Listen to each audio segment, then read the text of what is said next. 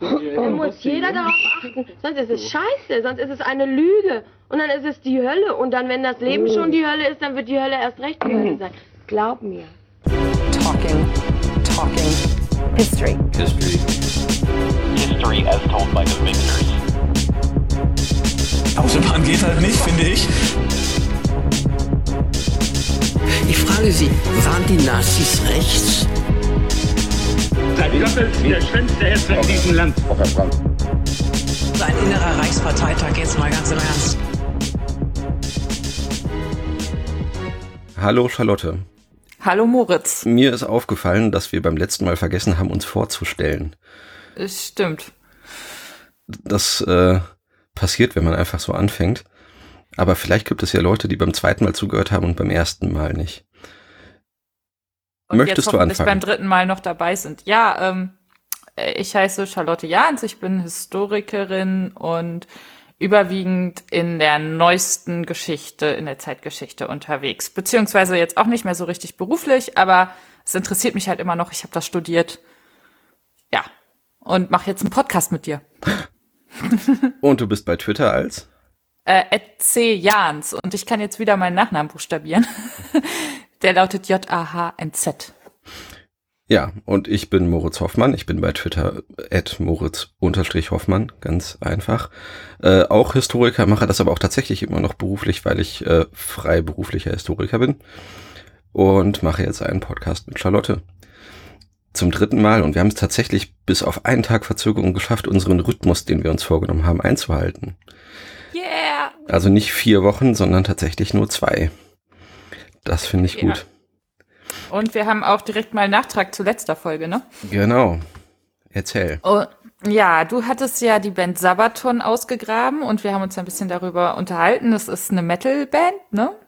Ich bekomme Und- übrigens seitdem bei Twitter Werbung angezeigt von der Telekom für den Livestream von Sabaton von Wacken. Ah, woher der wohl kommt. Äh, ja, und dann äh, stolperte ich durch eine der vielen Facebook-Geschichtsgruppen, in denen ich so Mitglied bin. Und da ähm, werden ab und zu mal Call for Papers äh, veröffentlicht. Und ich habe einen gefunden. Der heißt Call for Papers Metal and the Holocaust. Und äh, bittet um Artikel für das Special Issue Metal Music Studies. Die gibt es also von Keith Khan Harris und Dominic Williams. Und ähm, da möchten Sie gerne Artikel oder Proposals for Articles erstmal haben von äh, 6.000 bis 8.000 Wörtern. Und es geht äh, in erster Linie darum, dass äh, der Holocaust sehr oft äh, in Metal-Songtexten auftaucht. Und sie stellen auch die These auf, dass, ähm, ich zitiere jetzt mal, äh, many teenagers' first acquaintance with such figures as Josef Mengele and Reinhard Heydrich surely comes from Slayer. Ähm, und es geht auch noch darum, ähm, israelischen Metal und seine, ähm, seine Bezüge zum Holocaust zu untersuchen.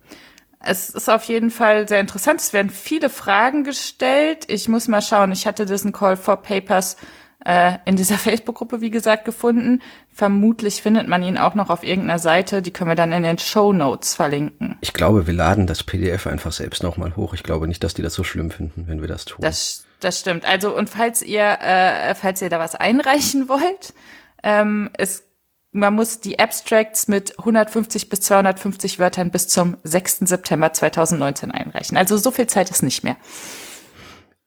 Ich behalte es auf jeden Fall im Blick und wenn diese Ausgabe dann rauskommt, gucke ich mir die auf jeden Fall nochmal an.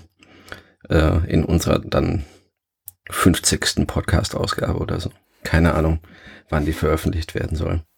Ja, das dauert ja immer. Ja, also Deadline für die Artikel ist 1. Dezember, das heißt ungefähr 2022 kommt es dann wahrscheinlich raus. Ja, also das laden wir hoch. Genau. Genau. Dann fangen wir jetzt mit, äh, mit den Themen der letzten zwei Wochen an. Ich muss zugeben, es ist mir ein bisschen schwer gefallen. Die Themen lagen nicht so auf der Straße dieses Mal, ähm, wie sonst oft. Aber ein Thema kam am letzten Freitag mit der äh, neuen Ausgabe des Spiegel, die zwar nicht am Samstag erscheint, aber digital ja schon am Freitag. Ähm, ich habe das überschrieben in meinem Notizblock hier als äh, Thema FC Bayern München, Nazi-Präsident war ein Nazi. Ähm, das erstmal relativ unüberraschend klingt. Also es ist der Spiegel vom vergangenen Samstag, das ist die Nummer 34 des Jahres 2019.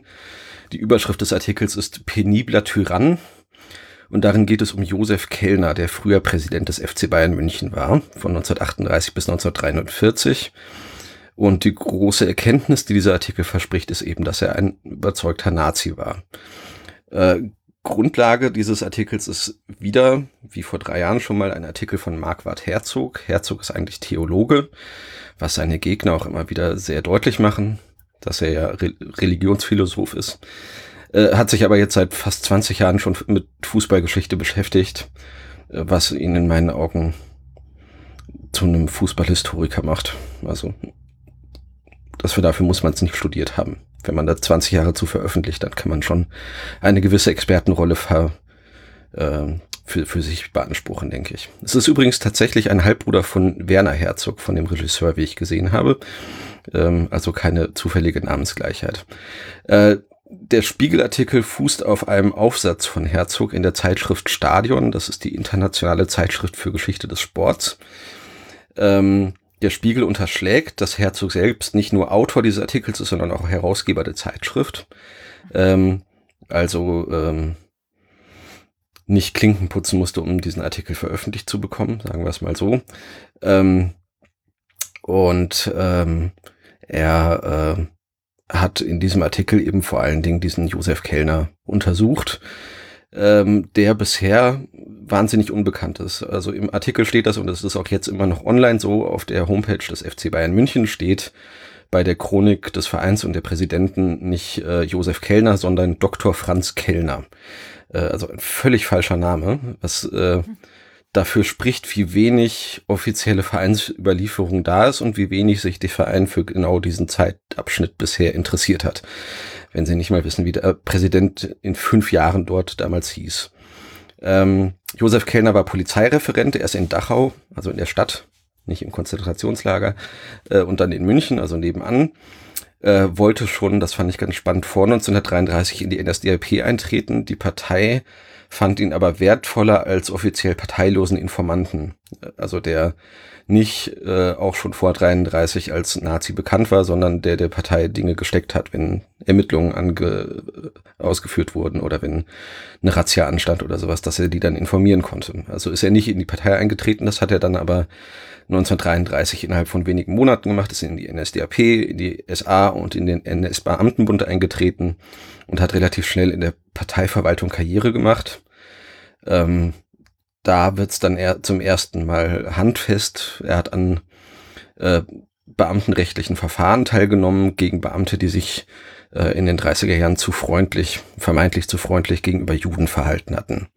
Hat den Pensionen gekürzt und solche Dinge. Ähm, also da hat er tatsächlich Karriere gemacht und ist dann 1938 äh, ins neu besetzte Sudetenland berufen worden als Kommunalbeamter in die Stadt, ich hoffe, ich spreche es richtig aus, Ceskalipa. Später war er auch noch in Liberec und äh, zum Kriegsende wurde er in Prag gefangen genommen und starb dann Ende 1946 noch in Haft. Also ist auch nicht irgendwie besonders äh, nach dem Krieg noch in Erscheinung getreten. Und im Prinzip ist das schon die ganze Story, die der Spiegel äh, da veröffentlicht unter großer Überschrift äh, und die er von Marquardt Herzog da bekommen hat. Also ich gehe jetzt einfach mal davon aus, dass Marquardt Herzog dem Spiegel da gemeldet hat, ich habe hier was Neues. Äh, also Josef Kellner war ein eifriger NS-Funktionär, ein überzeugter Nazi.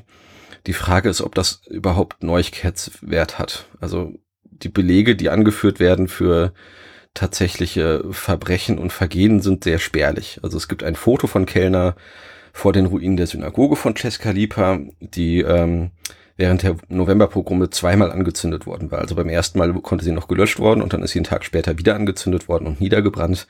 Davor hat er sich fotografieren lassen. Seine zweite Ehefrau wohnte in Ceskalipa in einem sogenannten arisierten Haus, das also ähm, unter mir nicht näher bekannten Umständen äh, den jüdischen Vorbesitzern äh, weggenommen wurde. Ähm, und im Haftbefehl, mit dem er am Kriegsende verhaftet wurde, stand, er habe sich tyrannisch gegenüber den Tschechen verhalten und sie um ihren Besitz gebracht.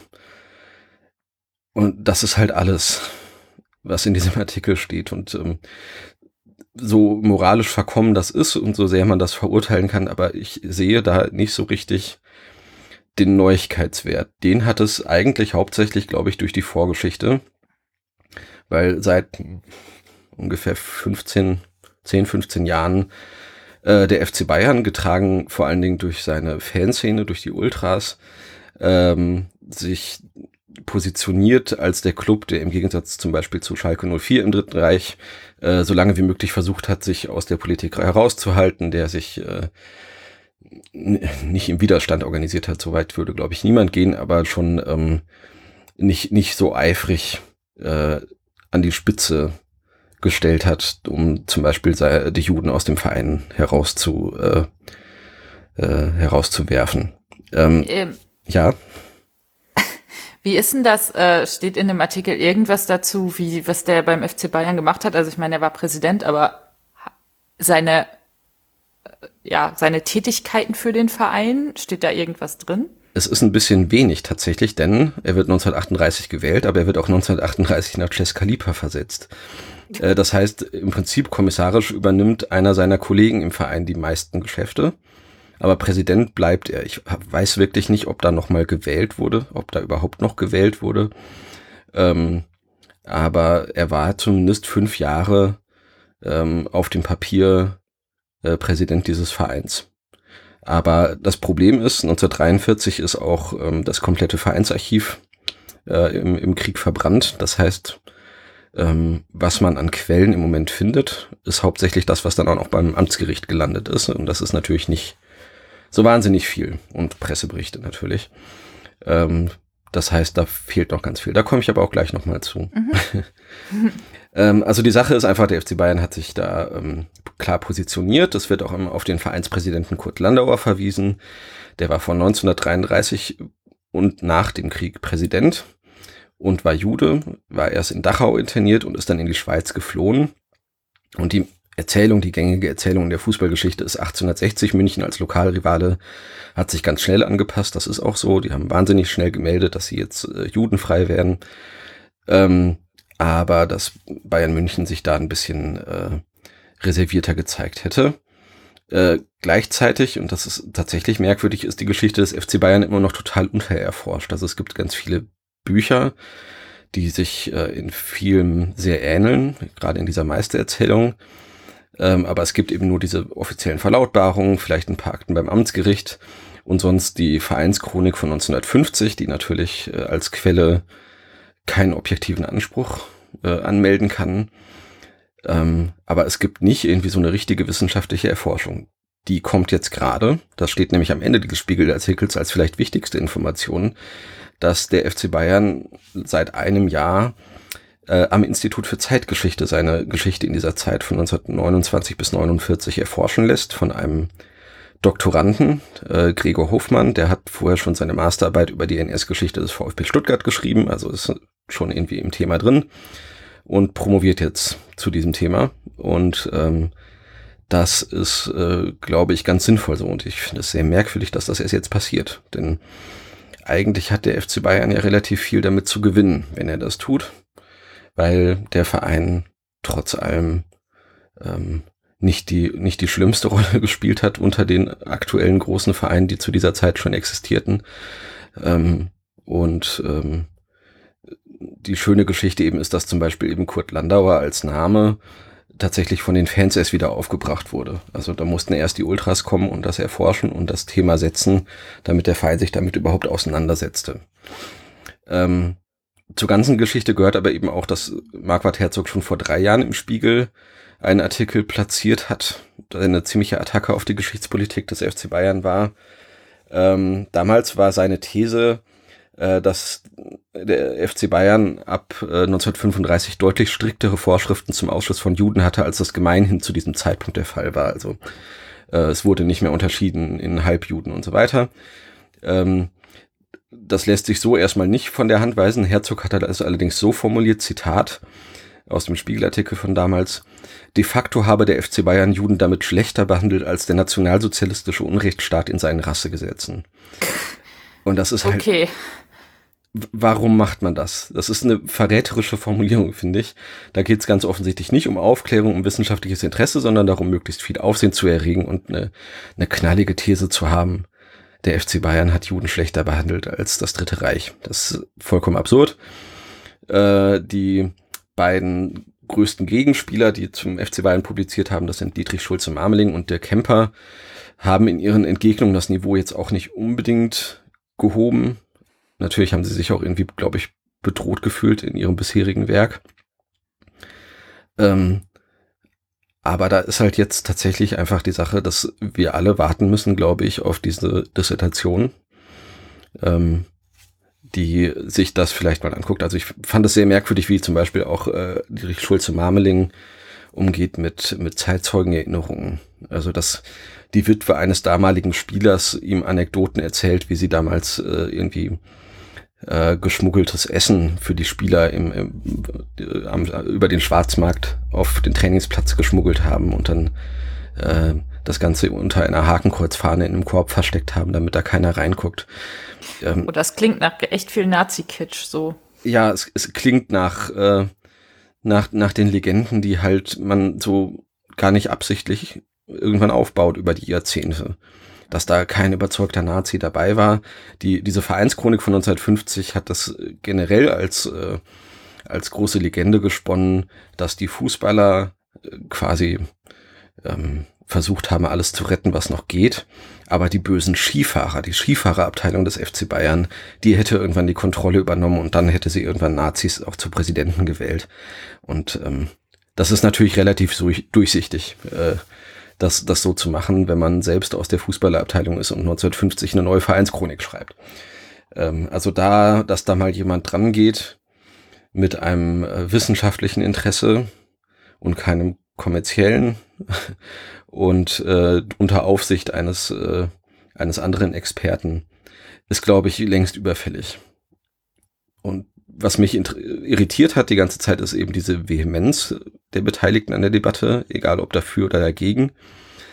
Ähm, und was mir noch aufgefallen ist, ist, äh, dass die Medien diese Erzählungen auch so unkritisch aufnehmen. Hier ist ein Zitat aus der Süddeutschen von vor drei Jahren, von dem ersten Artikel, das lese ich jetzt noch vor. Äh, Die Aufarbeitung seiner Vergangenheit betreibt der Club in, der Verga in den vergangenen Jahren aber intensiv. Die bekannte Münchner Fangruppe Schickeria gewann im Jahr 2014 den Julius Hirsch Preis für ihr Gedenken an den früheren Präsidenten Landauer. Ein Jahr später hat der FC Bayern den zentralen Platz vor dem Haupteingang seiner Arena feierlich eingeweiht. Er trägt den Namen Kurt Landauer Platz. Das klingt erstmal schön, aber ähm, einen Präsidenten, der aus heutiger Perspektive ein sehr günstiger historischer Fakt ist, nämlich dass man einen jüdischen Präsidenten hatte, den zu ehren, ist keine Aufarbeitung von Vergangenheit. ähm, zumindest nicht so, wie ich das verstehe, sondern das ist äh, Geschichtsmarketing. Das ist vollkommen okay und es ist gut, wenn sie die Leute ehren. Ähm, aber dazu gehört zur ganzen Wahrheit natürlich auch noch, dass es nicht so wahnsinnig viele Auswirkungen auf die Realpolitik des Vereins hat. Das ist äh, in der Fanszene immer wieder jedes Jahr ein Thema. Im Januar fährt der FC Bayern in ein gut bezahltes Trainingslager nach Katar. Ähm, und äh, also bekommen Geld dafür, dass sie nach Katar fahren. Und das ist nun ein Staat, in den Kurt Landauer heute wahrscheinlich nicht fahren dürfte, wenn er wollte. Und das, äh, also es hat nichts mit Aufarbeitung von Vergangenheit zu tun. Ich bin sehr gespannt, äh, was aus dieser Dissertation wird. Ähm, ich äh, schicke alle, schreibe alle Artikel, aus denen ich jetzt zitiert habe, auch in die Shownotes. Äh, ich hätte den Artikel von ähm, Marquardt Herzog, den neuen, gerne gelesen. Äh, er ist allerdings nicht äh, irgendwie digital beziehbar. Ähm, es gibt Bibliotheken, die zwar Bestände lizenziert haben, aber das aktuelle Heft gehört nicht dazu. Und wenn ich es jetzt bestellt hätte als Druckexemplar, wäre es nicht rechtzeitig gekommen. Aber das wird sicherlich sich noch ergeben. Ja. Komische Geschichte. Ähm, Ja, komische Geschichte. Auch das, ähm, äh, das passt eigentlich ganz gut zu dem, was ich gefunden habe. Weil äh, das ist ja anscheinend auch was wieder aufgewärmtes, ne? Ja, größtenteils. Was, was mich so irritiert hat, bevor du mit deiner wunderbaren Überleitung weitermachst, ist, dass, ähm, wie, wie schafft Herzog das, Dinge, die jetzt nicht so einen gigantischen Neuigkeitswert haben, in diesem Magazin zu platzieren. Kennt er da jemanden? Richtig gute Kontakt. Ja. Mein Thema war, ähm, habe ich, da bin ich am Sonntag, als ich äh, mal das Heute-Journal geguckt habe, drauf gestoßen. Ähm, da ging es nämlich um Hans Kammler. Und äh, Hans Kammler war General der Waffen-SS. Er war verantwortlich für alle KZ-Bauten. Und ähm, die ganz große Story ist, dass er angeblich am 9. Mai 1945 Suizid bei Prag begangen hat. Äh, wir kennen ihn aus einem anderen Zusammenhang, nämlich von unserem Digital Past Projekt, wo er auch eine sehr unrühmliche Rolle gespielt hat, nämlich beim äh, Massaker im Arnsberger Wald. Ähm, sollen wir da jetzt was zu erzählen? Wäre, glaube ich, ganz gut. Ja, also äh, wir haben 2015 ja das Projekt Digital Past gemacht. Dazu ist auch ein Buch erschienen, das man immer noch kaufen kann. Das heißt, als der Krieg nach Hause kam, äh, von Moritz Hoffmann. Und vier anderen, die nur nicht auf dem Cover stehen, weil es sonst zu wissenschaftlich aussieht. Genau. Ähm, und da ist es so, dass, äh, dass ein Teil der, des Twitter-Accounts ähm, des Massaker im Arnsberger Wald nachgetwittert hat. Das war in den Kriegs, in den letzten Kriegsmonaten vom 21. bis zum 23. März sind ähm, sehr viele damals sogenannte Fremdarbeiter, im Endeffekt sind es Zwangsarbeiter gewesen, ähm, im Arnsberger Wald erschossen worden. Ähm, darunter waren auch Frauen und Kinder und angeordnet hat das halt dieser Hans Kammler. Das ist aber für die Story, die um die jetzt wieder in den in, durch die Presse geht, nicht so relevant, leider. Warum ich das so sehe, kann ich gleich auch noch sagen. Ähm, ja, die Frage ist, ähm, ob Hans Kammler am 9. Mai tatsächlich Suizid begangen hat. Und das ist 2014 schon mal aufgekommen. Da hat das Rainer Kalsch, äh, seines Zeichens Historiker, bezweifelt und äh, vorgelegt, dass die Amerikaner den nach dem Krieg ähm, halt ausgeflogen haben und in die USA gebracht haben, weil er ganz wichtige äh, waffentechnische Kenntnisse hatte und sich nach dem Krieg wohl oder während des Krieges äh, mit an der V2-Produktion beteiligt hat, also dieser sogenannten Wunderwaffe und deswegen viel zu wichtig war. Und er ist äh, zum 9. Mai für tot erklärt worden. Und jetzt kommt das Ganze wieder hoch, weil zwei Historiker ähm, in US-Archiven noch Quellen gefunden haben, wo jemand den halt ähm, nach seinem tatsächlichen Todestag zu einer Befragung beantragt. Und ich habe mir diese ZDF-Info-Doku, die dann am Sonntag gelaufen ist, für die halt im, auf die im Heute-Journal hingewiesen wurde, mal angeschaut. Und ja, also es ist halt eine ZDF-History. Äh, Doku mit äh, schön vielen Reenactment-Szenen. Also äh, da laufen dann halt Leute in Uniform rum und tun so. Man sieht auch so eine Reichsflugscheibe, glaube ich, soll das sein. Mit was für komische Waffen haben die äh, noch in dem in dieser Alpenfestung in Österreich produziert und äh, dann geht's auch ein bisschen um Albert Speer und seine Rolle und natürlich um Wernher von Braun, der ja auch äh, unrühmliche Rolle im NS äh, gespielt hat und dann für die NASA quasi weitergearbeitet hat nach dem Krieg und sich nie dafür verantworten musste, was er da getan hat.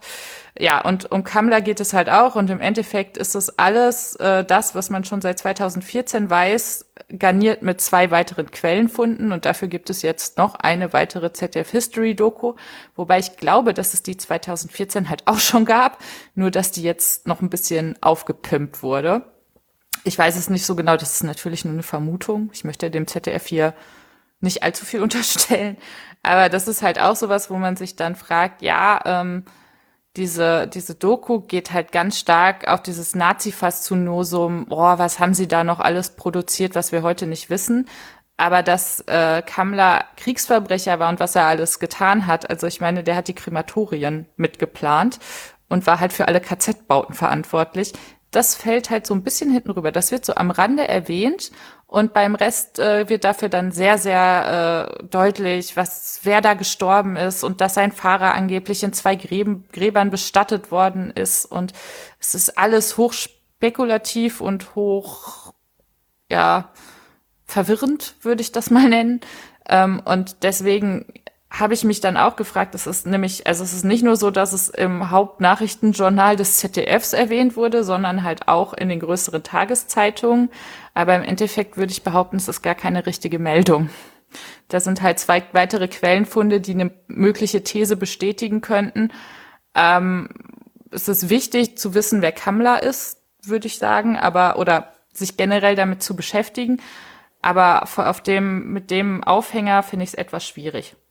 Aber wissen denn so viele Leute, wer Kammler ist? Also ich bin mir nicht sicher, im Nachhinein ist das immer schwierig, sich zu erinnern, aber ich bin mir nicht sicher, ob ich das wusste, bevor wir uns mit dem Thema beschäftigt haben, vor vier nee, Jahren. Also das ist, das ist ja sowieso das ganz Schwierige, finde ich. Ähm, auf der einen Seite möchte man natürlich äh, darüber aufklären, was alles passiert ist. Auf der anderen Seite ist es dann auch wieder so, dass man dann halt so einen Mythos schafft, ne? So, oh, der äh, geheime Kammler, der dann nach 45 in die USA untertaucht und dann werden halt auch irgendwelche Kinder von Leuten, die ihn mal verhört haben, verhört, die dann sagen, ja, mein Vater hat das auf dem Totenbett noch äh, noch äh, erwähnt, dass das so war und letztendlich ist dann so die Aussage, ja, und der ist dann, der hat dann noch ein bisschen in den USA gelebt, war aber total isoliert und hat sich da dann umgebracht. Hm. Ja. Also ich finde es irgendwie ziemlich schwierig, dass an dieser Person aufzuhängen, weil es, ja, weil ich da nur Nazi-Faszinosum drin sehe. Aber keine Ahnung, wie würdest du das denn sehen? Naja, es ist eine rein journalistisch natürlich eine, eine tolle Geschichte, wenn man Anhaltspunkte hat. Ähm, ich kann verstehen, dass man der dann nachgeht. Ähm, ich frage mich allerdings immer, ich bin immer so geneigt, da einfach aufmerksamkeitsökonomisch zu denken, dass sowas natürlich die Leute spannend finden und dann vielleicht sich weiter interessieren für das Thema und weiter informieren, aber wahrscheinlich tun es die allerwenigsten. Und äh, dann ist natürlich auch die Frage, gerade wenn man ins ZDF denkt, dass es da natürlich eigentlich einen Bildungsauftrag gibt und da eine Möglichkeit wäre, und es gibt ganz tolle Geschichtsdokus auch im ZDF tatsächlich, ähm, den Fokus ein bisschen anders zu setzen, ähm, als, äh, als wieder bei den, bei den großen Nazi-Männern. Ja. ähm, es ist halt auch total, also sie haben so eine animierte Nazi-Flugscheibe, die da so durch die Gegend fliegt. Muss wahnsinnig schwer zu produzieren gewesen sein, aber man fragt sich dann halt auch, ja, cool, jetzt habe ich die Technik gesehen. Ja. Also ich habe gestern zufällig nur, ich war eigentlich damit beschäftigt, hier Dinge über den Präsidenten des FC Bayern noch herauszufinden, ähm, nebenbei eine Doku laufen lassen in der ARD. Ich weiß nicht mal mehr, wie sie heißt. Ich gucke das nochmal nach. Ähm, und habe nur einmal kurz hingeguckt, das waren Privataufnahmen aus Deutschland vor dem Krieg. Und das fand ich ganz spannend, nicht nur weil es Privataufnahmen waren, die noch dazu sehr gut koloriert waren, sondern dass da die Inszenierung auch im Privaten dekonstruiert wurde. Nämlich, sie haben das ganz klar gezeigt, das war eine Urlaubsszene irgendwo an der Ostsee im, im Sommer 1939 vor dem Krieg. Man sieht eine Familie und alle sehen ganz glücklich aus und ein etwas äh, gedrungener äh, junger Mann, also der offensichtlich irgendwie irgendeine Art von körperlichem Gebrechen hat. Und dann machen sie das ganz klar, also die stehen da alle äh, neben der noch nicht gehissten Hakenkreuzfahne im Urlaub äh, und lachen und so. Und dann ist ein Schnitt in dieser Familienaufnahme. Äh, und während die Flagge gehisst wird und die ganze Familie den, äh, den Hitlergruß zeigt, ist dieser junge Mann plötzlich nicht mehr da. Also der wird schon in dieser Familieninszenierung rausgenommen, ähm, weil er nicht zu dem Bild passt, das die Familie offensichtlich damit abgeben will. Und das fand ich spannend und das fand ich gut, dass das eine Dokumentation auch mal so ganz klar sagt und demonstriert mit klaren Beweisen, weil sie eben die Originalaufnahmen haben. Mhm. Sowas gerne häufiger. Ja, und weniger Leute wie Hans Kammler. Auch da würde ich immer denken, ähm, es fehlen die guten Erzählungen, ob fiktiv oder nicht fiktiv, darüber, wie diese Leute zu dem wurden, was sie sind, ohne dass sie sich im Spiegel angucken und denken, ja, ich bin der Böse. Die äh, denken ja alle, sie stehen auf der richtigen Seite. Äh, alles ja. andere wäre merkwürdig. Also ich weiß auch nicht mehr, wie das, ich, ich erinnere mich nicht mehr so ganz gut an die Doku, aber im Endeffekt wird es halt, wird er, glaube ich, dargestellt als Karrierist, ne? So, ah ja, hier habe ich die Möglichkeit, jetzt mache ich mal Karriere. Ja, aber das, das greift, glaube ich, auch immer so ein bisschen kurz. Ähm, dieses, klar, klar gibt es Leute, die für Karriere über Leichen gehen, buchstäblich, aber äh, eigentlich wollen die meisten Leute doch trotzdem, wenn sie arbeiten, irgendwie an irgendetwas arbeiten, äh, was für sie Sinn stiftet, was, wo sie hinterstehen können. Und wie das passiert, dass Leute in KZ gehen, KZ mit aufbauen und denken, das, was ich hier mache, das ist das Richtige, das wird zu selten versucht zu erklären, glaube ich. Und das wäre auch entscheidend für historisch-politische Bildung, weil es eben nicht nur einfach sagt, da waren böse Menschen und die haben Böses getan, sondern so sind diese Menschen zu dem geworden, was sie wurden. Ähm, was Ich meine, das ist ja, das ist ja generell auch so ein Problem, dass man aus heutiger Perspektive immer sagt, ich hätte das nie getan. Und das nachzuvollziehen, dass man es doch tun könnte. ja, wie es, halt- da, wie, wie es dazu kommt, eben. Ja, Tatsächlich. Und dass es keine Zwangsläufigkeit ist in die eine oder die andere Richtung. Ähm, ja. Gerne mehr davon. Vielleicht hört uns ja jemand zu, der Dokumentationen macht. ja, Ja. so. Nächstes Thema? Nächstes Thema, jetzt wird's richtig spannend. Äh, Solidaritätszuschlag. War jetzt, war jetzt groß äh, in der Diskussion, wie immer mal wieder, wie jeden Sommer wahrscheinlich, äh, die Diskussion, ob er abgeschafft wird. Er soll Warum eigentlich abgeschafft immer im werden, Sommer? weil Sommerloch-Thema, glaube ich. Ach so. Ich dachte, es gäbe irgendwelche Fristen. Ja, es gibt auch Fristen, ähm, äh, zu denen immer mal wieder behauptet wurde, dass abgeschafft werden müsse. Ich habe auch unzählige Artikel gefunden, in denen immer steht, so vom Bund der Steuerzahler oder sowas, äh, wenn die Politik sich nicht jetzt bewegt, in spätestens zwei Jahren kommt das Verfassungsgericht und äh, hält ihn für verfassungswidrig und dann ist er eh weg. Und es ist nie passiert. Die Sache ist, das wird jetzt immer diskutiert, auch in äh, äh, anderen einschlägigen größeren Podcasts äh, von Lage der Nation bis Einspruch, ähm, äh, ob er abgeschafft wird oder der Vorschlag von Olaf Scholz jetzt, dass er für 90 Prozent der Bürger erstmal abgeschafft wird und nicht für die Reichsten. Ähm, für mich das Spannende war, weil ich das nicht wusste bisher, ich oute mich jetzt mal, dass ich das nicht wusste, ähm, dass er gar nicht so sehr ursprünglich eingeführt wurde für den Aufbau Ost, sondern für die Finanzierung des Zweiten Golfkriegs 1990-91. Ähm, das war mir tatsächlich nicht bewusst. Ich habe den immer nur mit, mit Aufbau Ost in Verbindung gebracht. Und das musste ich mir angucken. Ähm, weil für mich klang das absurd. Die Leute, die äh, das oft so nebenbei erwähnen, für die war das klar.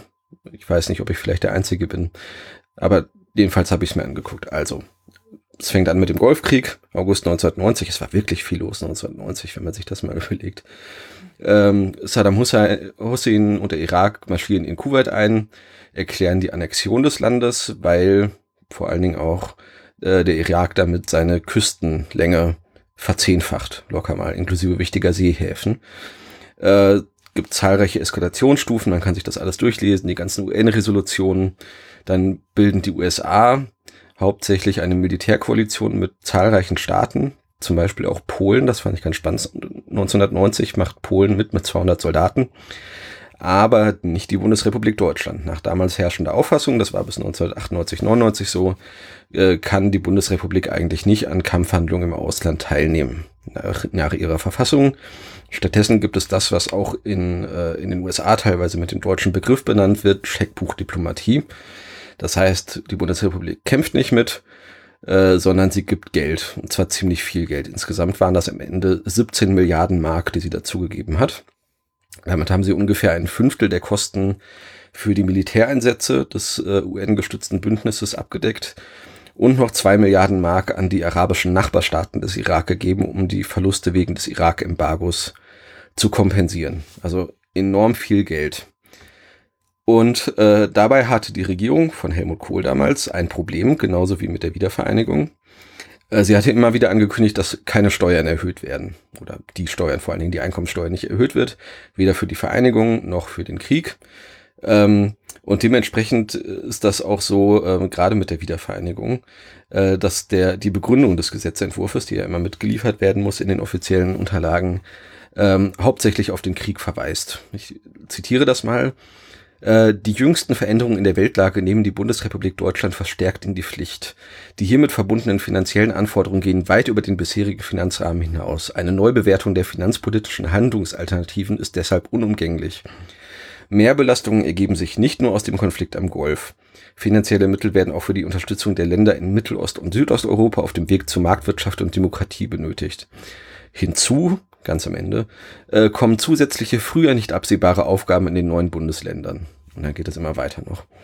Äh, also Aufbau Ost wird so ein bisschen an den Rand äh, gedrängt. Es ist natürlich ganz witzig, dass 1990 da schon steht, äh, 1991. Äh, früher nicht absehbare Aufgaben in den neuen Bundesländern kosten Geld. äh, und dann ist es natürlich praktisch Ja, dem allen Dingen- Kontext. Ja, Vor allen Dingen, weil die ja ähm, vorher schon die DDR finanziell unterstützt haben. Ja. Wenn ich das richtig erinnere, waren die ja 1989 schon, also die ganzen 80er Jahre kurz vor der Staatspleite und sind, äh, hat nicht Strauß noch mal irgendwie extrem viel Geld in die DDR gepumpt? bin ich jetzt überfragt. Ich meine schon. Warte, ich, ich gucke nach und äh, sage es dir. Okay. Soll ich trotzdem erstmal weiter erzählen? Ja, erzähl weiter, ich gucke in der Zeit. Also das Praktische ist, dass man das Ganze dann keine Steuererhöhung nennen muss, wenn man es einen Solidaritätszuschlag nennt. Zuschlag war damals, glaube ich, noch ein deutlich äh, äh, alltäglicherer Begriff als heute, weil man äh, in der damals noch Bundesbahn äh, immer Zuschläge für Schnellzüge, für Intercities und so zahlen musste. Und Solidarität, Solidarität kann ja grundsätzlich eh niemand schlecht finden. Äh, das Spannende jetzt, finde ich, also Solidaritätszuschlag hieß, dass dann äh, zweieinhalb Jahre lang, die zweite Jahreshälfte 1991 und die erste Jahreshälfte 1992, äh, jeweils nochmal zusätzliche Anteile der ohnehin bezahlten Einkommenssteuer zusätzlich abgeführt werden. Also es ist eine Steuererhöhung, eine temporäre, aber sie wird halt Zuschlag genannt. Oh. Ich habe es übrigens gefunden. Du hast es gefunden. Gut. Ich habe es gefunden. Also es gab einen Milliardenkredit Ja. an die DDR. Ähm, Das ist natürlich blöd, wenn, wenn man sich dann vereinigt und den Kredit nicht zurückgezahlt bekommt, sondern Ja, äh, genau. Also 1983 hat äh, hat äh, Strauß den ähm, ja der DDR quasi mit den mit der DDR verhandelt und die haben dann Milliardenkredit gekriegt, weil die 83 wohl kurz vor der Staatspleite standen. Äh, und interessanterweise ist, äh, ist danach äh, angeblich, so steht es beim BR, äh, sind deswegen die Republikaner gegründet worden. Weil das parteiintern so viel Stress gab, dass der Hardliner Strauß äh, der DDR so viel ja. Geld zum Kredit gibt. Ja. Also wie gesagt, es, es, es war 1991 vollkommen unabsehbar, dass das so teuer wird. Ja, jedenfalls, also es gab, gab diesen Gesetzentwurf äh, für die FDP als Koalitionspartner natürlich auch nicht so richtig toll, dass sie plötzlich äh, Steuern erhöhen muss. ähm, und die SPD als Oppositionspartei hat die beiden natürlich ein bisschen vor sich hergetrieben und deswegen finde ich ganz spannend. Also diese Gesetzentwürfe gehen ja dann in die Ausschüsse und dann äh, dürfen sich alle dazu äußern und deswegen steht jetzt in der ähm, Überweisungsvorlage an den Bundestag zur tatsächlichen Verabschiedung auch äh, die Änderungsvorschläge der SPD äh, zum Solidaritätszuschlag. Und das fand ich ganz spannend, denn sie hat zwei Änderungsvorschläge, die natürlich komplett abgeschmettert wurden. Der erste ist eine Freigrenze vom Solidaritätszuschlag für Einkommen unter 60.000 Mark für Singles beziehungsweise 120.000 Mark für Verheiratete, also für Leute, die weiß jetzt nicht das Durchschnittseinkommen 1991, aber ähm, die nicht, nicht zur Oberschicht gehören auf jeden Fall.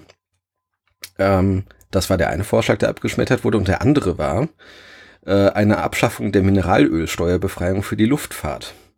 Also etwas, was heute auch schon wieder diskutiert wird. Großartig. Hätten wir also vor 28 Jahren schon haben können. Ja, wurde abgeschmettert ähm, und äh, dementsprechend ging das Ganze dann in den Bundestag. Und da ist dann, äh, wir bleiben beim Thema, auch noch was durchaus Spannendes gesagt worden. Also es gab natürlich die Schlagabtausche zwischen Theo Weigel, der sagte, wir haben nie behauptet, dass wir nicht die Steuern erhöhen, und äh, Oskar Lafontaine, der äh, sagte, wir haben euch gleich gesagt, dass das eine blöde Idee war mit der schnellen Wiedervereinigung. Aber äh, auch die FDP musste sich natürlich zu Wort melden und das hat hier in diesem Beispiel Wolfgang Weng getan. Äh, am 12. März 1991, ich zitiere nochmal, äh, denn zum Solidaritätszuschlag gehört auch, dass äh, die Mineralölsteuer generell erhöht wurde. Und er sagt, im Zusammenhang mit den Steuerbeschlüssen will ich darauf hinweisen, dass es für den Beschluss zur Erhöhung der Mineralölsteuer nicht ausschließlich fiskalische Argumente und Gründe gibt. Eine Anhebung der Kosten für Energie ist mit Blick auf die zukünftige Umweltpolitik sinnvoll. Leider zeigt die Erfahrung, dass die Bürger die wünschenswerte Sparsamkeit im Energiebereich fast nur unter Preisdruck zustande bringen. Nur über einen höheren Preis werden Alternativen besser genutzt. Die politische Zusage der Koalition, die von der Opposition in diesem Teil sicherlich mitgetragen wird, nämlich den Ausstoß von Kohlendioxid Zug um Zug zu reduzieren, um die Klimaverhältnisse auf der Erde wenigstens schrittweise wieder zu verbessern, macht in diesem Bereich künftig weitere Anstrengungen notwendig. Also auch das vor 28 Jahren. Die FDP sagt, ja, wir müssen die, wir müssen das Benzin teurer machen, um weniger Kohlendioxid auszustoßen. Ähm, das passt also nicht in unsere Rubrik, äh, es hat sich nichts verändert, sondern es Nee. ist tatsächlich etwas, was einem Christian Lindner heute wahrscheinlich ordentlich um die Ohren hauen würde, wenn man das sagen würde als FDP-Bundestagsabgeordneter. Aber es wäre doch schön, das einfach mal ausgedruckt in die Parteizentrale von denen zu schicken. Ja, ähm, natürlich, weil es, äh, weil es eine Vorschlag der Bundesregierung war, wurde er dann auch angenommen, ähm, wurde eingeführt, auf zweimal sechs Monate befristet, dann abgeschafft und dann Mitte der 90er, äh, als das erste initiale Wachstum im Osten wieder vorbei war, wo natürlich ganz viel Autobahnen gebaut wurden und Telefonanschlüsse verlegt wurden und so. Ähm, als da das Wachstum langsamer wurde, hat man den Solidaritätszuschlag wieder eingeführt und diesmal nur für den Aufbau Ost. Und da sind wir jetzt immer noch. Äh, weit über 20 Jahre später. Aber der erste war hauptsächlich für den Golfkrieg, ein bisschen für den Aufbau Ost und für äh, das Einsparen von Kohlendioxid. Auch ein Thema, zu dem es noch null Literatur gibt, tatsächlich. Also wenn darüber mal jemand eine Bachelorarbeit schreiben will, kann ich das auch nur empfehlen. Ähm, wenn man sich für so Politikgeschichte, vielleicht sogar Finanzpolitikgeschichte interessiert. Ähm, sicherlich noch mehr draus machbar. Bestimmt. Ja, So. Jetzt geht's um den Spiegel vor x Jahren. oder wie wir es inoffiziell nennen, dass die Rubrik Nichts hat sich geändert. Ja, wobei in dem Fall Passt nicht. weiß ich, passt nicht so richtig. Ähm, denn man, also ich glaube, ich habe das, das, was es jetzt geht, habe ich, glaube ich, das erste Mal in der 80er Show mit Olli Geißen in den 2000ern geguckt. Nee, in der 70er, 80er, ich weiß es nicht.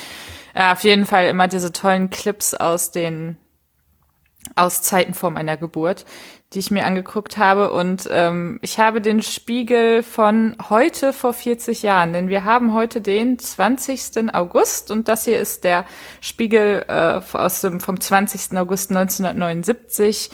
Der Titel ist Nach Persien fällt Saudi-Arabien. Aber darum geht's in dem Beitrag hier gar nicht. Der ist betitelt mit halbierte Eule. Und äh, das war auch der Grund, warum ich ihn mir angeguckt habe, weil das einfach so ein äh, sehr nichtssagender, aber interessanter Titel ist. Und zwar geht es da um die Club 2 Talkshow des ORF, äh, an der Nina Hagen teilgenommen hat. Und der eine oder andere weiß jetzt vielleicht schon, worum es geht. Äh, Deutschlands Kessepunk-Jule, so nennt sie der Spiegel, ist äh, 24 Jahre alt, hat eine große Rockröhre und hat im österreichischen äh, Fernsehen bei der legendär freisinnigen ORF-Oase Club 2 der Talkstory, in der auch schon Rudi Dutschke und Kohn Bendit für Aufregung sorgten, äh, richtig vom Leder gezogen oder beziehungsweise Dinge gezeigt, die zum größten Skandal in der Geschichte des ORF herausbeschworen wurden oder auch äh, sittliche wie geistige Bankrotterklärung. Denn sie hat sich da hingesetzt und ich, äh, die komplette Sendung gibt es bei YouTube, die dauert eine Stunde 52 und es ist interessant, wie Fernsehen damals funktioniert hat. Also im Endeffekt haben die die haben halt einfach so ein Gespräch zwischen acht Personen oder so einfach abgefilmt. Das, der Moderator hat auch nicht so richtig moderiert, habe ich das Gefühl. Es war alles sehr locker und sie sitzt dann da und erzählt halt, wie Frauen einen Orgasmus kriegen können und wie sie ihre Klitoris stimulieren müssen. Äh, daneben sitzt irgend so ein österreichischer Schriftsteller, der sich wahnsinnig darüber aufregt. Und äh, sie redet dann immer über Women's Sex und hat so eine ganz interessante Sprache, die man heute auch nicht mehr hört. Ich glaube, die benutzt sie heute auch nicht mehr. Es ist halt einfach sehr interessant. Äh, und die, warum der Artikel halbierte Eule heißt, ist, äh, da sitzt halt auch noch ein junger Dichter, der sich zwischendurch in Fantasien äh, begibt, die er dann verbalisiert und sagt, mhm. äh, er sieht eine halbierte Eule vor sich, einen Baum, der zerspringt, einen See voll Pech und dann einen onanierenden Bach, einen Schmetterling, den Mond und den Koitus. Also diese ganze Sendung, die eine Stunde und 52 Minuten gedauert hat, ist komplett weird, aber ich habe da eben mal reingeguckt, das ist, äh, ist ganz interessant zu gucken, aber eine Stunde 52 habe ich nicht geschafft, ich habe durchgeskippt. Ähm, Witzig ist, was danach passiert ist. Also der äh, Club-Moderator äh, ist ähm, ausgestoßen worden. Zwei freie Mitarbeiterinnen wurden gefeuert und danach gab es noch ein Regulativ mit 17 Kontrollmechanismen und darunter fiel striktes Alkoholverbot. Also haben sie ja. versucht, die Sendung langweiliger zu machen. Genau eigentlich war sie ganz cool, weil sie, also die, die hatten auch irgendwie anscheinend kein, keine, keinen richtigen Ablauf und ich weiß nicht, wie das mit der Regie funktioniert hat, aber sie steht halt mittendrin auf und sagt, okay, ich singe jetzt was. Oder dann sagt halt neben ihr jemand, ja, lass uns mal was singen und dann jammen die da halt so rum und irgendwie habe ich das Gefühl, da, die haben sich einfach da hingesetzt und alle eine gute Zeit gehabt und hatten da halt noch jemanden sitzen, der das alles nicht so cool fand, weil der sich quasi sehr um die Jugendkultur Sorgen machte. Mhm. Also das ist auch der Titel dieser Sendung. Aber ja. So ein bisschen die, heute. die Fernsehfassung von einem Laber-Podcast. Ja. Vielleicht. Ja, schon sehr. Also, aber dafür sitzen da halt sechs Leute mindestens. Ich weiß nicht, äh, wie viele, aber es waren schon sehr viele. Hm. Ich habe gerade noch nachgeguckt, wann das lief. Das lief um 22.30 Uhr. Also es war jetzt auch nicht die große Gefahr da, dass äh, Jugendliche oder Kinder ver verdorben werden durch die böse Sängerin aus Deutschland. Genau, und der, ähm, äh, der Spiegel greift es auch nur auf. Also gelaufen ist die natürlich nicht am 20.8., sondern irgendwie, ich glaube, am 9.8. Ja. Tja, was macht Nina Hagen heute? Keine Ahnung. Heute weiß ich nicht, aber ich habe noch mal ähm, gesehen, Sie hat sich da in irgendeiner Talkshow Classic nochmal drüber äh, ausgelassen von der, vom NDR. Und da sitzt dann Sandra Maischberger und meinte, das ist doch alles vollkommen okay, was Sie da gesagt haben. Und Till Schweiger lacht sich ins Fäustchen. Aber äh, das, das ist dann halt auch nur so ein kurzes Statement, wo sie sagt, ja, der Typ, der sich da während der Sendung so drüber aufgeregt hat, der hat halt überhaupt gar keine, ähm, äh, keine Ahnung, was er sagt. Und ähm, sie hat den dann auch noch so nachgemacht. Genau. Ja. Dann kommen wir noch zur zweiten Rubrik, nämlich dem Aufsatz der Woche. Ich überlege immer noch, ob ich einen Jingle dafür haben möchte. Mir fällt nur keiner ein. Also, Aufsatz der Woche, meine Rubrik, in der ich mir einen Aufsatz suche, der, bei dem mir der Titel aufgefallen ist, weil er entweder witzig oder absurd oder enorm langweilig klingt. Äh, und der Versuch, zu erklären, was vielleicht doch daran spannend sein könnte, das zu erforschen, was in diesem Aufsatz steht. Und ähm, das ist in dieser Woche der Aufsatz auf Englisch. Influencing for Results, Bees, Beekeepers and Norwegian Pesticide Legislation. Er ist von Anne Jorun Fröyen. Ich hoffe, ich spreche das richtig aus aus Norwegen. Also es geht um äh, Bienen, Imker und Norwe äh, norwegische Pestizidrechts äh, Rechtsprechung, nein, nicht Rechtsprechung, äh, Rechtsgebung. Nee, es geht, um, ah. äh, um Gesetze. Ähm, es erschien in der Ausgabe 1 2019 des Journal of History of Science and Technology oder HOST abgekürzt. Äh, und das ist ein Sommer, äh, Sonderheft zum Thema vor dem stummen Frühling Pestizide im Europa des 20. Jahrhunderts. Also ich hätte jeden Aufsatz aus dieser Heft wahrscheinlich nehmen können. Ähm, Stummer Frühling, musste ich nachgucken, ist ein Buch von 1962, das erstmals die Gefahren von Pestiziden und Herbiziden für die Umwelt in ein globales Bewusstsein rückt. Also offensichtlich eines der einflussreichsten Bücher von einer Biologin äh, des 20. Jahrhunderts. Und eben vor dieser Marke, dass dieses Buch populär wurde, ähm, spielt dann dieses Sonderheft.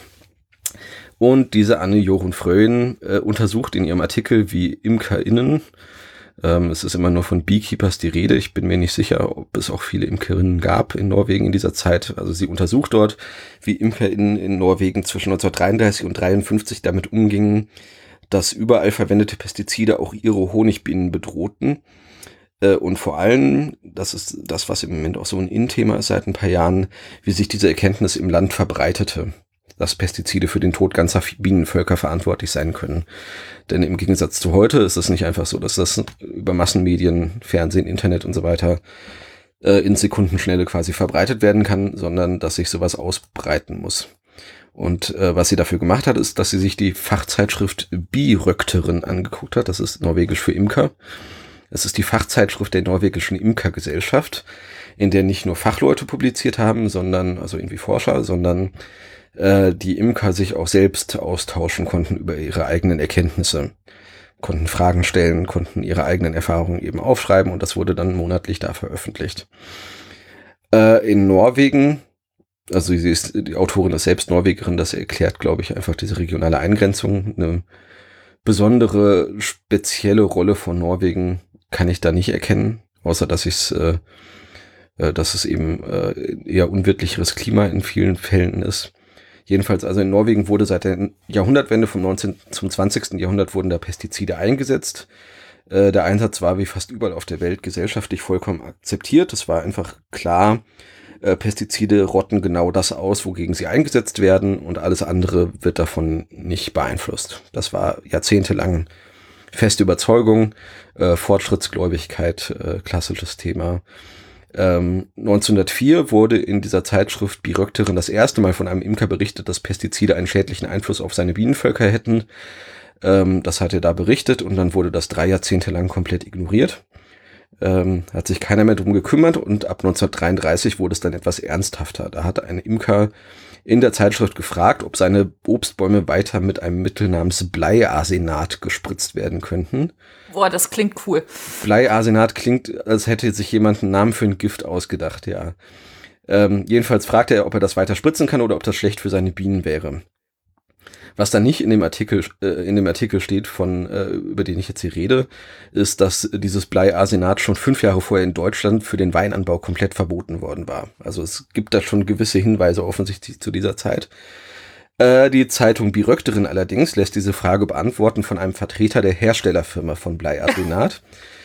äh, der in vielen Worten quasi gar nichts sagt. Also er sagt, man soll es vielleicht nicht direkt auf die Blüten sprühen, in die die Bienen reinfliegen.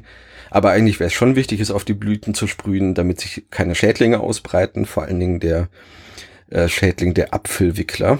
Ähm, äh, offensichtlich ein Insekt, was relativ schädlich ist. Ähm, also er sagt, eigentlich wäre es wichtig, aber vielleicht soll man es lassen. Aber er kann überhaupt keinen richtigen Rat geben. Es gibt jedenfalls weder Studien noch irgendwelche gesicherten Erkenntnisse.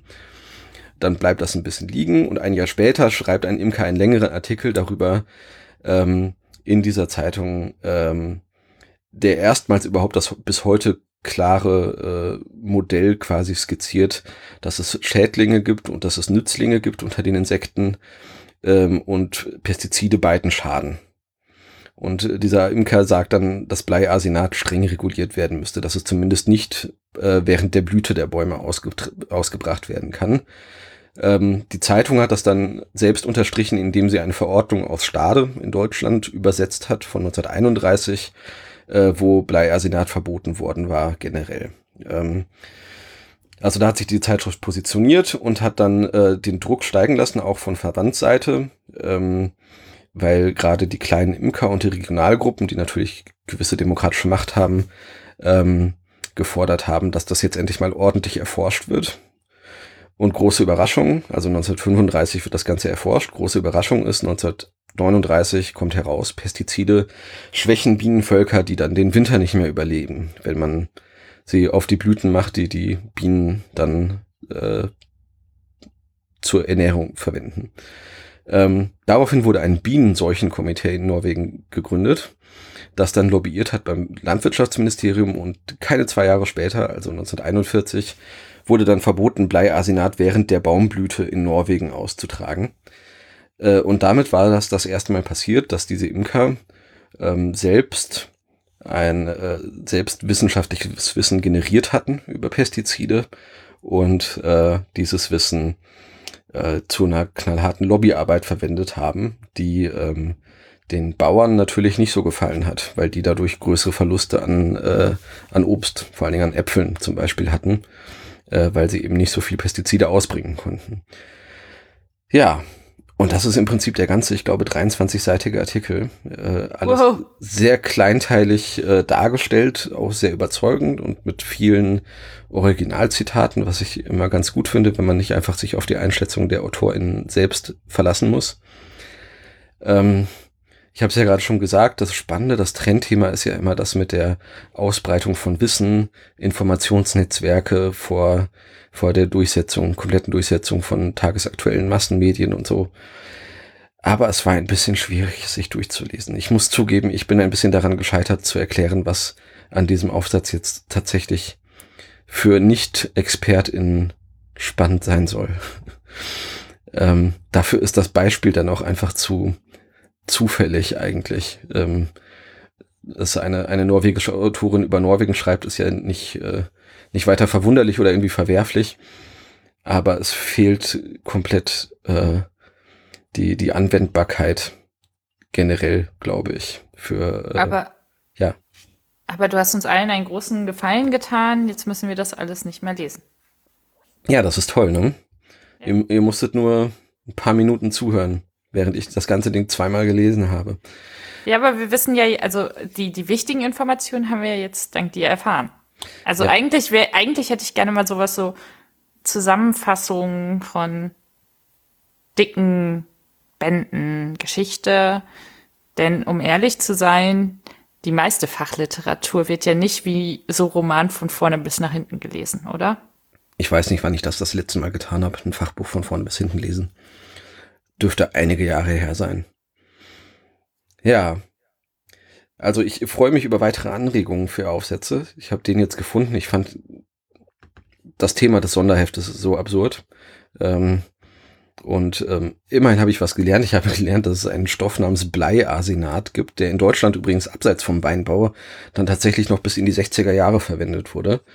Ähm, was man unter anderem daran merkte, dass zum Beispiel manche Äpfel äh, so einen mehligen Belag bekamen. Das war das Bleiarsenat.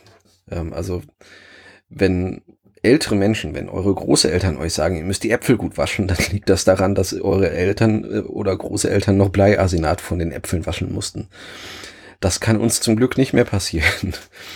Also insofern nehme ich doch irgendeine Information mit aus diesem Artikel, aber die Verbreitung von Wissen über Pestizide ähm, ist, glaube ich, nichts, was lebensverändernd für uns alle als Erkenntnis wirkt. Ja, Ja. und damit sind wir tatsächlich unter einer Stunde durch für dieses Mal. Wir bekamen das Feedback, dass wir unter einer Stunde bleiben sollen, damit es zum Sport passt. Daran halten wir uns diesmal. Wir freuen uns über Themenanregungen auf allen Kanälen, über die man uns erreichen kann. Twitter, Kritik. Über talkinghistory.de als Kommentar. Wir bekommen manchmal Kommentare, das freut uns immer sehr. Ähm, und dann Ah, äh, ich wir, hab- ja, Ich habe noch was gehört. Ähm, Leute, die uns über iTunes hören, sollten uns dringend Bewertungen da lassen, weil wir dann in die iTunes-Charts kommen. Also das machen zumindest alle anderen großen Podcasts so, dass die immer sagen, gebt uns Sterne, gebt uns viele Sterne. wir freuen uns ja auch über konstruktives Feedback. Wir freuen uns auch über Textbewertungen, aber die Sterne sind natürlich das Aller, Allerwichtigste. Ist wie im Dschungelcamp. Genau. Dann sehen wir uns, wir hören uns in Wir zwei Wochen wieder. Wir machen Ja. das jetzt so. Ja, Anfang machen September. So, wir ziehen das jetzt durch. Genau. Okay. Okay, Tschüss. dann bis bald. Tschüss.